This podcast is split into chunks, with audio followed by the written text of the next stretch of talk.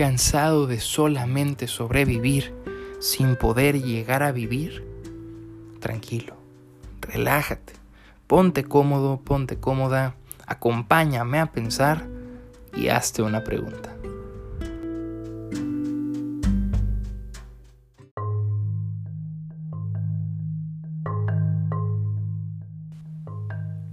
Hola, hola, ¿cómo están? Bienvenidas y bienvenidos de nuevo a esto que es Hazte una pregunta donde la duda es la primera certeza.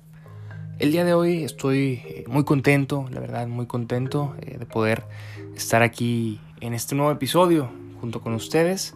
Agradecido también por todo el amor y el apoyo que le han ido a dar al episodio anterior de One Punch Man, donde hablamos sobre nihilismo, existencialismo, el deseo, entre otros muchos temas. Muchísimas gracias por el apoyo. Si quieren seguir ahondando en este anime, manga, webcomic o en el mundo, el universo de One Punch Man, en algún personaje o tema concreto, házmelo saber por mensaje en mi Instagram, que si aún no me sigues, ve a hacerlo, arroba filoso con Y y CH. En fin, es un gusto, es un gusto poder estar aquí de nuevo con todas y todos ustedes. Y el día de hoy traigo en la mente un tema que creo que nos puede servir mucho, eh, sobre todo porque es, eh, creo yo, un tema común en filosofía, sobre todo cuando nos empezamos a adentrar en la filosofía. Este tema, eh, si lo queremos ver como un tema, es propiamente el desarrollo de una frase que causó mucho revuelo y ha causado mucha polémica en los años recientes. Y bueno, ¿qué digo años recientes? En los últimos, pues más de 100 años, ¿no? Esta frase eh, la podemos encontrar en la obra de Friedrich Nietzsche, La Gaya Ciencia, enunciada por primera vez y vuelta a enunciar en varias de sus posteriores obras, y es Dios ha muerto. Esta pequeña frase, este pequeño enunciado que ha causado muchísimo ruido, ¿Por qué? Porque ha sido muchísimas veces sacada de contexto. Creo que eso es lo primero que tenemos que poner sobre la mesa. La frase Dios ha muerto siempre se descontextualiza. Esto significa o se toma para un tweet, o se toma para una frase, o se toma incluso para un tema, se tergiversa el significado original y se la interpreta como una declaración del ateísmo, como una declaración del agnosticismo o como un golpe al cristianismo, ¿no? Muchas veces reitero al cristianismo porque pues es la religión predominante o fue la religión predominante en Occidente, pero bien podría aplicarse a cualquier religión teísta, ¿no? Que guarda la idea de un Dios que se revela en el mundo. Esta frase en sus diversas interpretaciones, eh, reitero, ha sido tergiversada de su contexto original. En la Gaia Ciencia, aforismo 125, Friedrich Nietzsche nos habla sobre un, cuento, ¿no? Un cuento sobre un loco así lo menciona, el loco. ¿Qué sucede? Dice, un loco un día vivía, por así decirlo, en una montaña y baja al pueblo, baja a un mercado con un faro encendido, ¿no? Enciende el faro y baja al pueblo. Lo curioso es que el cuento comienza en mediodía, ¿sí? Y aquí ya tenemos el primer simbolismo y creo que ese primer simbolismo nos va a llevar a la interpretación original de lo que es la frase y a una pequeña reflexión que creo que nos puede, por así decirlo, mover a la acción en nuestra sociedad actual. Eh, este cuento sobre el loco comienza con eso, ¿no? Un loco que baja al pueblo con un faro encendido, con una lámpara encendida en pleno mediodía. ¿Por qué esto es en extremo simbólico? Bueno, en primer lugar porque sabemos que un faro no se enciende en mediodía. ¿sí? En mediodía hay luz, hay sol, y es redundante, si lo queremos ver así, por no decir inútil, encender una lámpara en mediodía cuando bajas al pueblo, porque el sol ilumina. Pero ¿cuál es el simbolismo detrás? Bueno, si hacemos un pequeño estudio riguroso sobre la Biblia católica, evidentemente, la Biblia cristiana, si lo queremos ver así, hay un símbolo que se repite reiteradas ocasiones, y es el símbolo de la lámpara o del faro, ¿no? del farol, del, faro. ¿Por qué? Bueno, lo vemos en diferentes pasajes donde se habla de la lámpara que no se enciende para ser puesta debajo de la mesa o sobre las vírgenes eh, precavidas que encienden diversas lámparas o diversos faros para poder cuidar la noche o que la sabiduría divina es como una lámpara que ilumina, entre otros muchos pasajes. Entonces, esta lámpara, esta lámpara analoga precisamente con el cristianismo con su idea de que es la luz la que ilumina y la que nos hace encontrar aquello que no se ve en la oscuridad, queda claro, ¿no? Porque una lámpara, como dice el Evangelio, no se enciende para ponerse debajo de la mesa, sino para que ilumine y que quienes sean iluminados encuentren aquello que en la oscuridad no se ve. Pero ¿qué es lo, lo curioso? Que el loco baja con el faro y baja gritando. Estoy buscando a Dios. ¿Dónde está Dios? ¿Alguien lo ha visto? Nietzsche aclara que baja a un grupo de personas o con un grupo de personas que no creen en Dios, ¿no? que han rechazado a Dios. Entonces comienzan a reírse, comienzan a burlarse y dicen, se te perdió, ¿no? Dios se ha perdido, es como un niño perdido, ¿qué sucede, no? Entonces este loco comienza a decirles, ¿quieren saber dónde está Dios? Lo hemos matado. Lo hemos matado nosotros. Dios está muerto. ¿No sienten acaso que estamos como en un mar vacío? ¿No sienten que el día y la noche ya no se distinguen? ¿No sienten que estamos caminando hacia la nada, hacia el vacío? Es que aquí Nietzsche comienza a plantear algo que más adelante va a seguir desarrollando. Y es que la muerte de Dios es un hecho trágico y que no debe ser entendido, en primer lugar, ya entrando un poco en análisis, como una muerte en el sentido teológico, ¿sí? no es un deicidio, como muchos lo han afirmado, no, no está hablando de la muerte en crucifixión, quizás, ¿no? del Dios cristiano o del el Dios encarnado, sino que está hablando de la muerte del Dios conceptual, del Dios ideal implantado en la conciencia moral de Occidente. ¿Qué significa todo esto? Que está diciendo que el Dios que servía como fundamento de la moral, aquel Dios que marcaba el camino a seguir en la sociedad, ha muerto. Aquella imagen, aquella idea que sostenía y fundamentaba lo que nosotros entendíamos como bueno o como malo, ha muerto. Y no solo ha muerto, sino que la hemos matado. Lo hemos matado. ¿Y qué significa todo esto más a fondo? Bueno, que precisamente aquel sustento moral que guiaba y dirigía a Occidente ahora ya no está. Y como ya no está, estamos nadando en un mar vacío. Caminamos sin rumbo. Es trágico a pesar de que la gente que lo escuchó se reía, se burlaba en un primer momento. No hay peor tragedia que la muerte de Dios. Y es que dice, Dios ha muerto. Dios está muerto. Nosotros lo hemos matado y la sangre de lo que era lo más sagrado y valioso corre por nuestros cuchillos. ¿Quién podrá consolarnos? A nosotros, asesinos de los asesinos. ¿Cómo vamos a limpiar esta sangre que está corriendo por nuestras manos?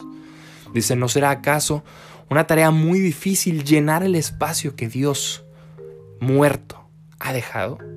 Y es ahí donde comienza este análisis. Dios ha muerto, pues, no es una declaración del ateísmo, no es una declaración de una guerra contra la religión, no es una declaración teológica, es una declaración moral.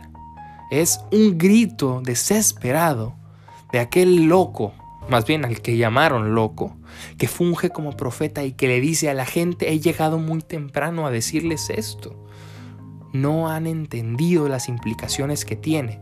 Que Dios, que la idea de Dios que sustentaba la moral en Occidente esté muerta, no han entendido las implicaciones que eso tiene.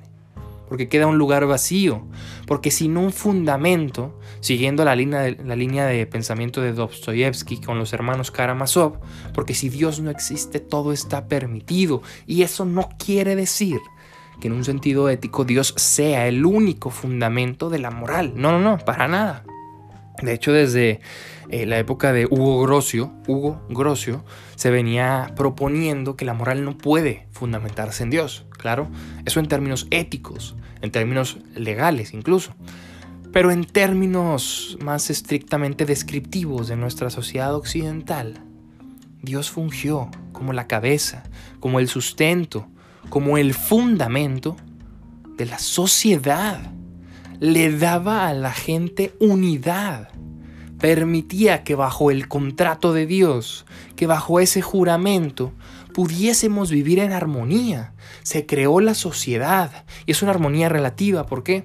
Porque bajo un contrato, si lo queremos ver así, que era la idea de Dios, convivían las diferencias convivían las diferencias. Y es que, ¿qué pasa si pones un grupo de personas en un cuarto con intereses distintos?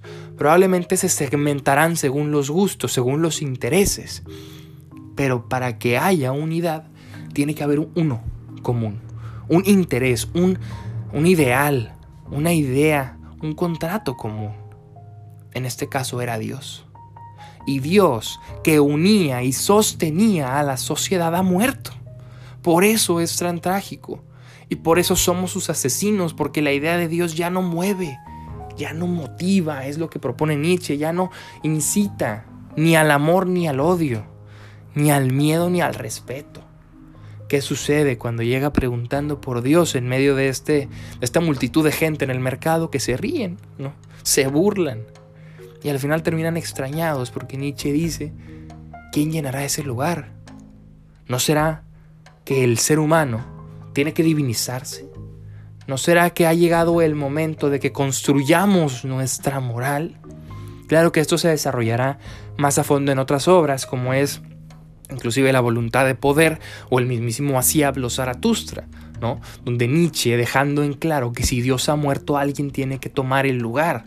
Y claro, más adelante en sus demás obras hablando sobre las tres transformaciones del ser humano, del camello, que en primer lugar carga con la moral impuesta, que en este caso era la moral de Dios, pasa a ser un león que rompe toda moral, pero solo por rebeldía, para terminar en el niño, que crea, que crea y construye su propia moral, que se sorprende y se asombra aquel que verdaderamente es el superhombre, aquel que verdaderamente trascendió la muerte de Dios y es por eso que si bien la idea de la muerte de Dios es trágica, por todo lo que ya mencionamos, porque se pierde el sustento, porque se pierde el hilo conductor, porque no hay fundamento, porque estamos enfrente a un vacío, a pesar de que es trágico, es esperanzador, porque se abre una puerta, se abre una oportunidad en la cual el ser humano puede elevarse a construirse a sí mismo y construir su moral, construir sus lineamientos construir valores desde cero. Claro está que esto es complejo y que esto ha sido ampliamente criticado desde muchos sentidos, porque la idea de Dios para los algunos autores no creyentes es eso, es una idea inalcanzable por el ser humano y colocar al ser humano en el mismo escalofón que Dios es poco menos que absurdo.